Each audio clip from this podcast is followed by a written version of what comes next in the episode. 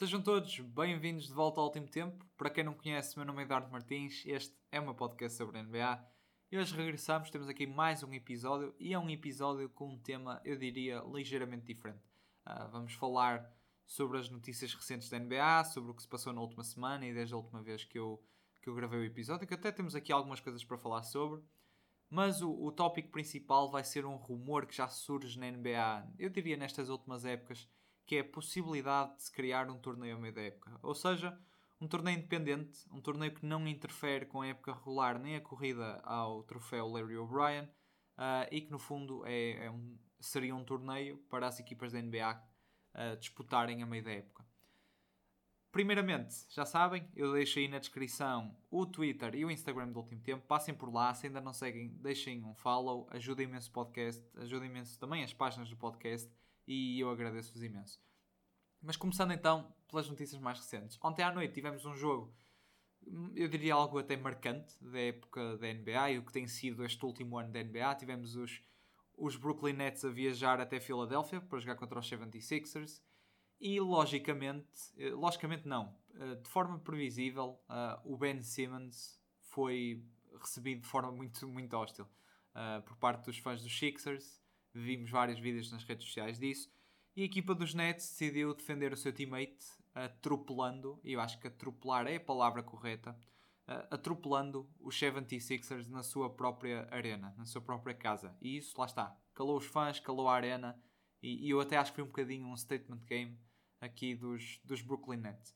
E eu gostei muito de um ponto deste jogo, porque quem me conhece, quem acompanhou o último tempo já desde a época passada, sabe que eu adoro rivalidades. E este jogo, Kevin Durant, Joel Embiid entram ali num confronto, entram ali numa troca de palavras bastante acesa, especialmente da parte do KD. Um, e isto já não é a primeira vez que acontece, penso eu. Acho que o Embiid e o KD já tiveram algumas trocas de palavras mais do que uma vez na NBA. E eu gosto disto porquê? Porque está aqui todos os ingredientes para termos mais uma rivalidade na Conferência Este. E, e eu como referi no, no ano passado, e eu adoro isto, indo para os playoffs, ter rivalidades. Porque acho que é sempre algo extra numa série, acho que é sempre uma motivação extra para as equipas quererem vencer os seus adversários e acho que torna as séries melhores. Uh, o facto de uma série ser mais intensa e um bocadinho mais física, uh, para mim, torna, torna essa série mais uh, entretenedora. Mas isso, isso é a minha opinião e depende de pessoa para pessoa. Mas é isso, estamos próximos dos playoffs. Aliás, se abrirmos as standings no site da NBA, já aparece lá a tabelinha com o play-in e com os playoffs. Ou seja, está a chegar. Eu penso que até faltam 14, 15 jogos, penso eu, para, para cada equipa para acabar a época regular. Uh, e é isso, eu gostei do que vi destes 76ers e destes Nets em termos de criar aqui uma rivalidade. Há um historial com Ben Simmons, já conhecemos em Filadélfia. Há um historial com James Harden nos Brooklyn Nets. E, uh, e volto a repetir, são aqui os ingredientes para caso eles se defrontem nos playoffs, que pode não acontecer, uh, termos uma rivalidade. E as rivalidades têm acontecido muito, eu diria, na Conferência Este. Eu não sei porquê. Eu tenho, eu tenho esta impressão, se calhar estou errado, mas eu sinto que há mais rivalidades na Conferência Este do que na Conferência Oeste. Isto não quer dizer provavelmente que o basquete seja melhor. Eu acho que até é o contrário. Acho que o, o basquete lá está do topo da Conferência Oeste é superior. Um, e acho que a Conferência Oeste também há uma maior margem de qualidade entre as equipas. Uh, mas eu sinto na conferência esta as coisas estão muito mais equilibradas, as equipas estão separadas por muito menos e uh, isso leva a também uma grande tensão. E temos outras rivalidades, para além dos 76ers e dos Nets, temos, eu mesmo nesta época, acho que temos aqui uma nova rivalidade, possivelmente entre os Chicago Bulls e os Milwaukee Bucks, com o que aconteceu com o Grayson Allen e o Caruso. Aliás, eu penso que os Bucks foram jogar a Chicago há umas semanas e acho que também foram recebidos de forma muito, muito pesada pelos fãs de, de Chicago, que também são fãs bastante. Uh, que mostram o seu desagrado, vamos, colocar assim. Mas também temos os Bucks Heat, que são duas equipas com historial nestas últimas duas, três épocas da NBA e também nos playoffs uh, e o que aconteceu na Bubble. Temos os próprios 76ers contra os Celtics, são também duas equipas já se enfrentaram bastantes vezes. Ou seja, há aqui muito, muita atenção, volto a reforçar, uh, nesta conferência, que é algo que eu gosto. E quem sabe se não vem novas rivalidades nos playoffs. No ano passado tivemos os, os New York Knicks contra os Atlanta Hawks, criou ali uma rivalidade mais Trey Young contra fãs dos Knicks do que propriamente as duas organizações uma contra a outra, mas mas é isso. Não, não é preciso muito para se criar uma rivalidade hoje em dia na NBA. Uh, e quem sabe se nos playoffs não vem aí uma nova rivalidade. É, lá está, não é preciso muito. Uma pequena, uma pequena jogada mais, mais agressiva pode despertar uh, um caos numa série de playoffs. Depois, o que é que eu quero falar? Eu tenho, exato, eu tenho um ponto a referir, último, neste jogo dos 76ers e dos Nets que eu vi. E isto eu posso estar completamente errado, uh, é só um, uma impressão que me deu mas eu acho que o Kyrie Irving parece-me um pouco mais focado do que costume, honestamente, no basquete. Não sei se foi o facto de ele não, não ter jogado durante tanto tempo devido às questões do, da vacinação e do Covid. Não sei se, se ele sentiu falta do jogo. Não sei se ele próprio tem ali algo contra o James Harden ou sente algum, algum rancor. Não sei o que é. Eu acho que até pode ser algo intrínseco dele, de querer mostrar a si próprio que não precisa do LeBron James para vencer um título, que eu nunca percebi muito bem essa história. Acho que nunca ninguém percebeu muito bem. Mas uh, parece-me um Kyrie mais focado. Eu acho que tenho, estou a sentir o Kyrie Irving focado no, no seu basquete e no sucesso da sua equipa, que não é sempre o caso. Uh, e é bom, é bom de se ver. O Kyrie não precisa, pelo menos na minha opinião, não precisa de, de vencer mais nenhum anel para comprovar o seu valor. Aliás, esse conceito é um bocado estúpido no geral, mas uh, porque o Kyrie Irving também, juntamente com o LeBron James, eles dois carregaram aqueles Cavs até ao título. Mas eu acho que pode haver ali um conflito interno no Kyrie sobre querer ter mais um anel uh, para pôr no seu, uh, no seu CV, digamos, sem o LeBron James. E mesmo o KD também acredito que quer, quer ter um anel sem, sem ser com os Golden State Warriors. Por isso, é isso. Em relação a outras duas equipas, eu já mencionei uma delas, Boston Celtics e Dallas Mavericks, que eu ainda não tive a oportunidade de falar sobre estas duas equipas. Um, bem, são duas equipas em ascensão. Acho que é a melhor maneira de descrever isto. Os Celtics são uma equipa que tem estado muito bem. Um, é uma equipa que neste último mês e meio, diria eu, tem sido a melhor defesa da NBA. Também tem jogadores como Marcus Smart, um excelente defensor de perímetro, Jalen Brown, um excelente defensor all around. Jason Tatum tem, tem estado muito, muito bem uh, nesse aspecto do seu jogo também. E não só, acho que o Tatum uh, subiu um nível. Né? Nesta segunda metade da época, acho que o Jason Tatum começou a acelerar e estamos a voltar a ver aquele Tatum bastante perigoso. Uh, e acho que isso também, lá está, vem, vem de acordo e de mãos dadas com o sucesso crescente dos Boston Celtics. Mas depois também tem Patrick Williams, um excelente defensor, tem o Al Horford, um jogador experiente. Gostei muito da, da adição de Derek White, acho que é um jogador que encaixa bem neste Celtics, nem que seja para ser um sixth man, que também é um papel que ele consegue desempenhar sem problemas uh, e, e, traz algum playmaking, traz bastante versatilidade ofensivamente e, e, no fundo ele já tinha mostrado isto nos Spurs, não é propriamente um jogador jovem, é um jogador já com bastantes anos da NBA uh, ah, e é isso. Acho que o Brad Stevens até tem feito um bom trabalho. Como primeira época dele nos, nos Celtics, uh, a General Manager, acho que o Brad Stevens mexeu-se muito bem e criou já aqui uma equipa bastante competente para, para batalhar esta época nos playoffs. Se me perguntarem, uh, será que os Celtics conseguem vencer o título? Aliás, eu fiz aquele episódio de Pretenders versus Contenders e não inclui os Celtics e os Mavericks, porque nessa altura eles estavam, no, estavam com um recorde bastante. Não, não tão positivo como está agora, digamos. Uh, mas se me perguntarem se os Celtics conseguem vencer o título, eu, eu digo que não. Acho que os Celtics conseguem mexer um bocadinho com, com o playoff race na Conferência Este acho que com muito jeitinho, e isto é, é, é beneficiá-los chegar demais e a ter sorte nas matchups, conseguem chegar às finais de conferência, uh, mas lá está, tem que ter alguma sorte na bracket, diria eu. Uh, mas é isso, acho que são os Celtics também na mesma que vão dar muito trabalho nos playoffs a qualquer equipa daquela conferência e, e, e, que tem capacidade para vencer, honestamente, a grande parte delas. Depois os Dallas Mavericks, é assim eu não acho propriamente que os Mavericks estejam melhores. O que é que eu acho que acontece? Acho que o Luka Doncic este ano decidiu ter uma, uma abordagem diferente à época inteira da NBA.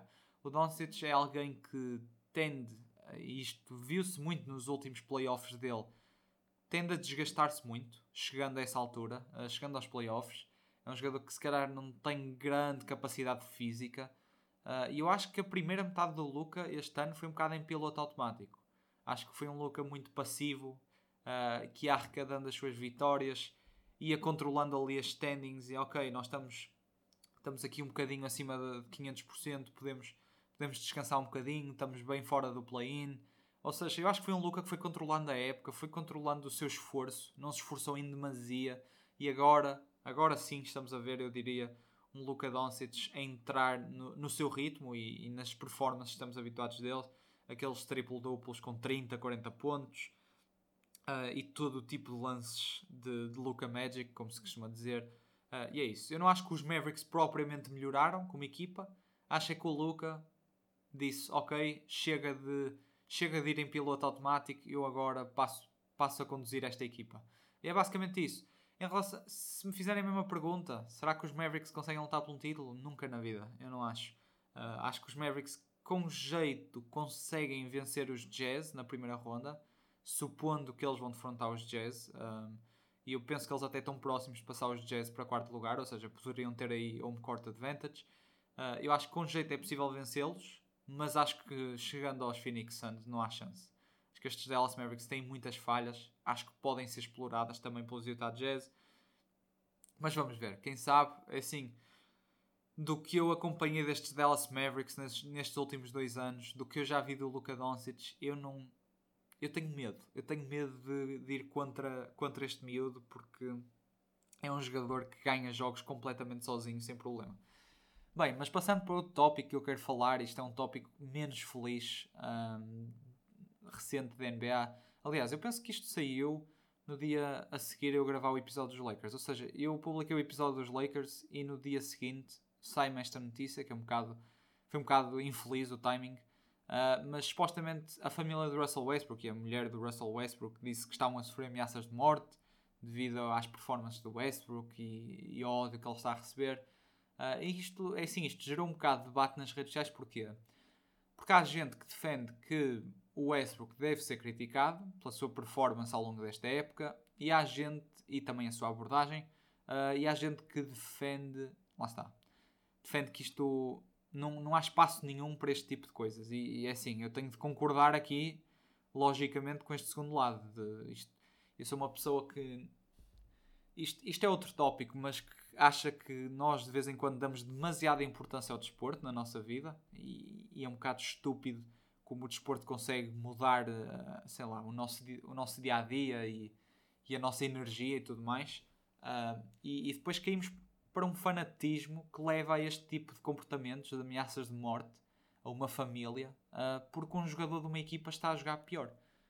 e é assim, eu não, não há maneira nenhuma de defender estas coisas, porque isto é, é ser completamente louco. o que eu quero referir é, o Russell Westbrook deve ser alvo de críticas? Deve, deve. Eu acho que há há certos aspectos do jogo do Westbrook esta época que são um bocadinho frustrantes e algum tipo comportamentos e, e, hábitos que ele tem dentro de campo podia ter largado esta época e que não estão a ajudar a equipa uh, que ele continua a manter dentro de campo. Nesse aspecto, sim, eu acho que podemos criticar o Westbrook. Mas eu, é assim, eu vou parecer uma, uma cassete riscada, mas o Westbrook é o patinho feio destes Los Angeles Lakers. O Westbrook não tem culpa do total fracasso que são estes Lakers esta época, ok? Um, e é assim, ele tem de saber lidar com críticas, tem. Uh, aliás, ele já, já teve de lidar com elas muitas vezes na sua carreira. Ele é um jogador com um dos maiores contratos na NBA, é um jogador com expectativas muito elevadas e claramente não tem correspondido a elas esta época. Mas o Westbrook é o patinho feio destes Lakers e o ódio que eu vejo no Westbrook nas redes sociais um, não é o mesmo, se calhar, que eu vejo por outros jogadores do Lakers. Isso é um pouco é um pouco injusto, a meu ver, é um pouco injusto, mas é isso. Uh, era só para fazer aqui este ponto sobre, sobre a família do Westbrook e a questão do Westbrook, porque se é para criticar o Westbrook, ao menos critiquem também os outros jogadores todos, que eu acho que isso falta. Acho que falta isso nas redes sociais. Há jogadores que estão aqui muito protegidos, um, não sei porquê, e o Westbrook está a levar um bocado por tabela com, com todo, todas os, todos os maus desempenhos dos Los Angeles Lakers, que ainda, penso eu, anteontem perderam para os Houston Rockets. A pior equipa da NBA. Num lance em que o LeBron James também deixou um bocado ali na dúvida se poderia ter marcado um layup para vencer um jogo e passou a bola ao Carmelo. O Carmelo falhou, foram overtime e perderam. Mas prontos, há muitos problemas nos Lakers. Uh, há espaço para criticar, logicamente, mas há que criticar toda a gente que merece ser criticada e não só um jogador. E, e é criticar o seu jogo, não é passar estas linhas de ameaçar alguém de morte porque está a lançar mal ao cesto ou o que é que seja. E o último ponto que eu quero referir antes de irmos para o tópico principal é o Nemias, porque é algo que me tem revoltado um bocadinho, honestamente. Uh, para quem não sabe, o Nemias tem estado na G-League, tem estado muito bem. Uh, ele tem estado muito bem na G-League até ontem.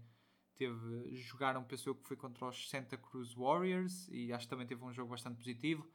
Uh, e o que é que acontece? Acontece que os Sacramento Kings tinham um jogo em que o Damonta Sabonis foi suspenso, ou seja, não ia jogar, e o Rashawn Holmes, por razões pessoais, não poderia jogar. E então, o que é que os Kings decidem fazer? Decidem chamar o Nemias à equipa. E tem Alex Len, Damian Jones e o Nemias Queta como centers. E minha, o que não me cabe na cabeça é isto. É, primeiro, os Kings fizeram aquela troca que eu ainda Acho que ainda é cedo para estar a falar sobre a troca, mas para já, se o objetivo deles era ir ao play-in neste momento, a troca é um fracasso. Porque estes Kings, e, e eu fiquei chocado quando vi isto, estes Kings perderam por uns Dallas Mavericks sem Luka Doncic, penso eu, a vencer ao intervalo com uma margem de 20 pontos. Ou seja, eles foram para o intervalo a vencer por 20, 21 pontos, penso eu, e perdem para os Dallas Mavericks na segunda parte na segunda metade do jogo sem Luka Doncic. Depois também pensou que no jogo a seguir perderam para os New York Knicks e acho que até foi aí onde o Sabonis foi expulso. Ou seja, aquilo é uma casa a arder autenticamente. Os Kings neste momento estão 24-44 e, e nem estão perto de ir ao play-in. E é aqui onde eu quero chegar. Porque é que uma equipa que está 24-44 não está perto de ir ao play-in está a chamar um, um jogador de 22 anos à equipa principal enquanto os seus, digamos, os seus dois start, os seus centers principais estão fora e decide deixar este jogador no banco sem jogar um segundo para colocar jogadores como Alex Lane e Damian Jones a jogar. É porque assim, se o Alex Lane e o Damian Jones fossem jogadores jovens, ainda era uma coisa. Mas eu penso que o Alex Lane tem 28 anos, ou seja, o que nós já vimos do Alex Lane é o que vamos ver. O Alex Lane não vai melhorar este ponto da sua carreira. E o Damian Jones eu penso que tem 26 ou 27 anos. Ou seja, também é um jogador que já está a caminhar ali para os 20 e tais. E, e é isto que eu não consigo compreender no Sacramento Kings. Porque a este ponto eles, estão vira eles já deviam estar virados para a lottery. Honestamente, isto tem que ser, tem que ser dito. Um, e todas as equipas que neste momento têm um, têm um mau recorde utilizam os jogos para dar minutos aos jogadores jovens. Mas os Sacramento Kings não. Os Sacramento Kings preferem utilizar os minutos um rapaz de 22 anos e dá-los a um homem de 28 anos que honestamente não é nada de especial na NBA. Uh, e isto frustra-me um bocadinho. Uh, eu achei que o Nemias ia ter novamente uma grande chance na NBA ter um daqueles jogos como ele teve de 20, 20 e poucos minutos, ter minutos de qualidade, e ele mostrou nesse jogo ter qualidade. Uh, e, um, e não, parece que os Kings preferem continuar neste, neste estado de lixo que se encontra a equipa em Sacramento. E, e é isso. É, é uma pena porque das 30 equipas da NBA, eu acho que o Nemias estaria melhor nas outras, nas outras 29. Mesmo equipas como os Rockets, como os Pistons, como os Magic, Pelicans, o que é que seja, eu acho que. Nem sei porque é que disse os Pelicans, que os Pelicans agora estão bons, mas o Nemias estaria melhor em qualquer equipa se, sem ser o Sacramento Kings. Foi mesmo parar ao pior lugar possível. Mas pronto, é continuar a trabalhar. Ele tem estado muito bem na G-League. Um, e pode ser que alguém coloque algum sen bom senso na cabeça ali dos treinadores e do front office uh, do Sacramento Kings. Passando então ao torneio, porque é que eu vou falar sobre isto? Um, a realidade é que a NBA tem dado a entender que vem aí um tipo de iniciativa deste género já há algum tempo. Porquê? Porque a NBA é um negócio e todos os negócios são guiados por dinheiro um, e quanto mais dinheiro estes tipos conseguirem receber, melhor para eles é e melhor eles e mais eles vão lutar por isso. E é assim, para mim, a este ponto parece-me que é um pouco inevitável que isto aconteça. Eu vou ser honesto. Inicialmente, eu não gostei desta ideia. Quando ouvi isto pela primeira vez, eu pensei, ui, um torneio a meio da época, isto ia ser uma catástrofe, ninguém ia querer saber disto. Só que eu pus-me a pensar, um, e pus-me a pensar também, estamos na altura do, do, Mar, do March Madness. Vamos ter eh, este domingo, dia 13 de, de março, vamos ter o, o seeding para o torneio, que depois começa nesta próxima semana. Um, e estive a pensar, se é para haver um torneio deste género, que seja um torneio estilo March Madness. Ou seja, peguem nas 30 equipas da NBA, façam o seeding, por exemplo, numa altura, vamos supor que a 1 de janeiro faz o seeding. Ok, a equipa, vamos utilizar esta época atual Uh, os Phoenix Suns defrontariam os Houston Rockets, o segundo lugar da NBA defrontaria o 29, o terceiro o 28 e por aí fora. Fazíamos uma bracket, como na March Madness. Aliás, porque eu acho que até é algo que atrai muitos fãs, é este tipo de interatividade, de poder fazer brackets e previsões. Toda a gente adora isso, essa é a realidade. Um, e eu acho que era interessante fazer assim um estilo de bracket, também single elimination, ou seja, as equipas jogavam um jogo entre si quem ganha passa, quem perde é eliminado. E uh, eu acho que era uma iniciativa, pelo menos uh, colocando-me no lugar de um fã, acho que era uma iniciativa que eu até conseguia apoiar minimamente, se fosse bem organizada. Uh, e é assim, porque é que eu acho que isto é bom? Um torneio deste estilo? Porque, tal como o March Madness, é muito imprevisível. a realidade é que qualquer equipa da NBA tem capacidade para numa noite vencer outra equipa. Se cá tirando os Sacramento Kings, eu não sei se os Kings têm essa capacidade, mas as outras equipas têm. E uh, eu acho que essa imprevisibilidade, que também existe no NCAA Tournament, e é por isso que é tão difícil acertar na bracket daquele torneio, porque uma das piores equipas pode defrontar um favorito ao título logo na primeira ronda, e vão as brackets todas ao ar.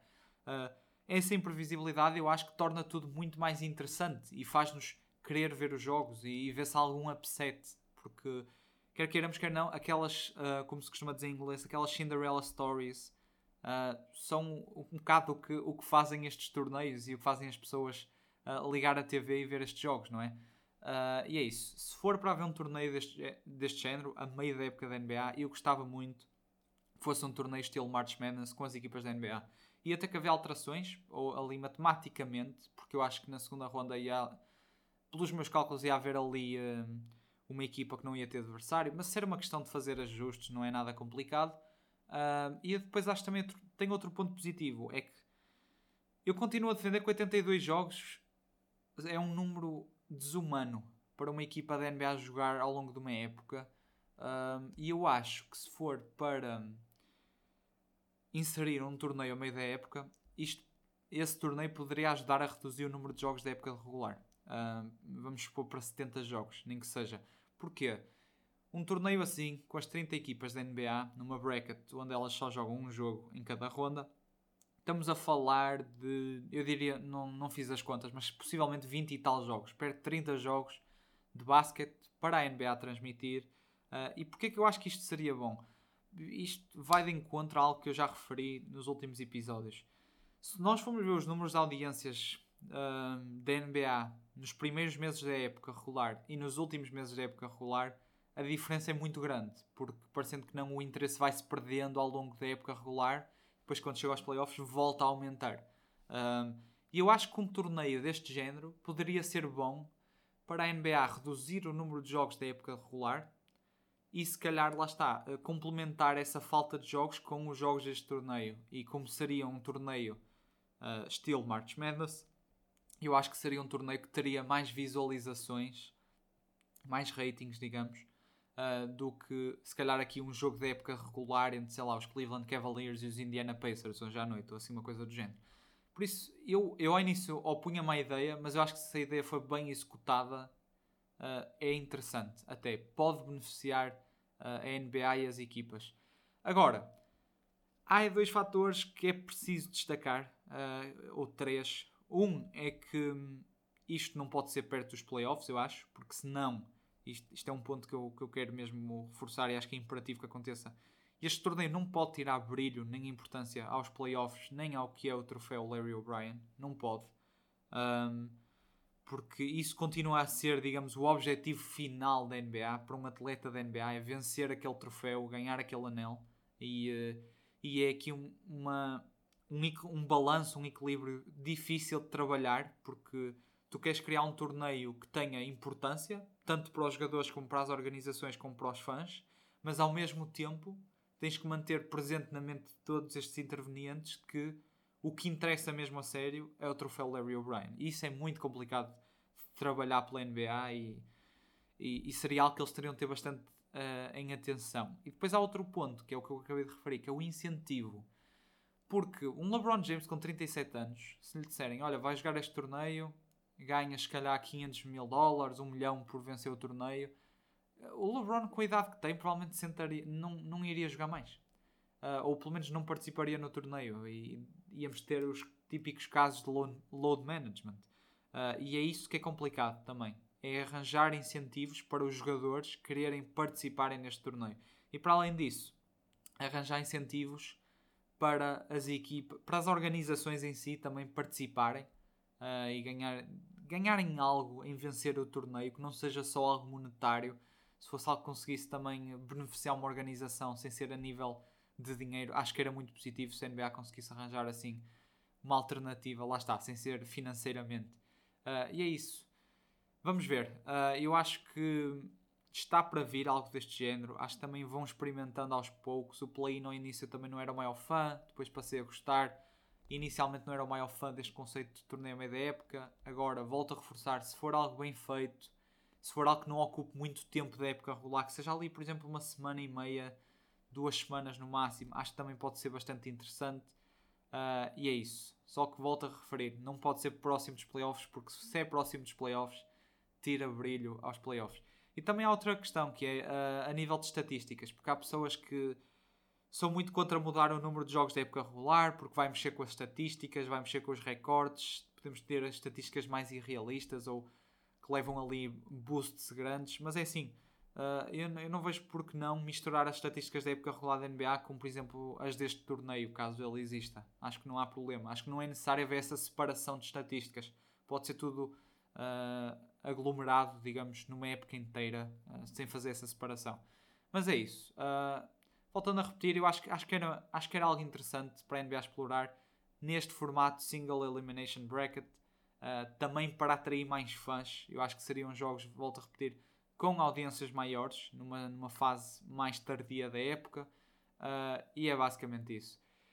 Bem, o próximo episódio, eu não sei muito bem o que é que vem aí, vamos falar outra vez sobre o que tem acontecido na NBA. Eu logo vejo o que é que também vai acontecer ao longo desta época. Se arranjo aqui um tópico para falarmos. Vamos falar um bocadinho sobre a March Madness. Um, é assim, eu não sou experiente nenhum em college basketball. Volto, volto a referir. Por acaso vi uma boa parte do último jogo do Coach K lá no, no estádio, na arena de Duke, na Universidade de Duke. Um, e, e, é isso. Acho que foi capaz de ser o único college basketball que eu vi este ano. Uh, eu depois também venho aqui, partilho aqui se calhar um bocadinho a minha bracket, apesar de ser isto ser um formato só áudio, se calhar falo um bocadinho sobre, sobre quem é que eu escolhi para vencer, ou o meu Elite 8, por exemplo, ou a Final Four. Claro que não vou, não vou analisar nenhuma série, nenhuma matchup, não vai ser como se fosse os playoffs da NBA, eu não tenho esse conhecimento. Uh, mas é isso, vamos brincar um bocadinho aqui com a atmosfera da March Madness e ver o que é que há para falar também sobre a NBA. Por isso é isso, malta. Espero que tenham gostado e vamos então para a próxima semana. Tchauzão.